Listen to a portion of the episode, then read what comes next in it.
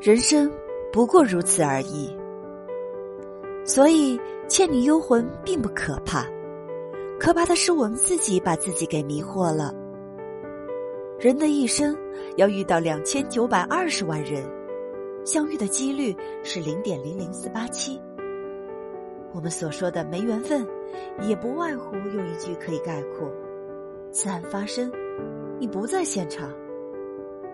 人生就是个戏台子。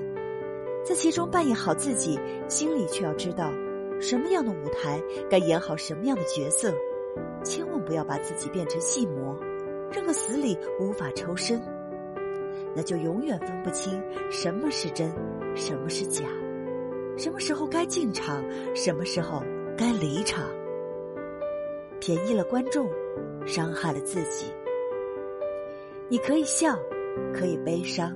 可以愤怒，可以放肆，可以在别人的故事里流自己的眼泪，但是你千万不要忘记抽身，因为那只是一个舞台，终将有谢幕的时候，人们会把你忘记，而你依然是你自己。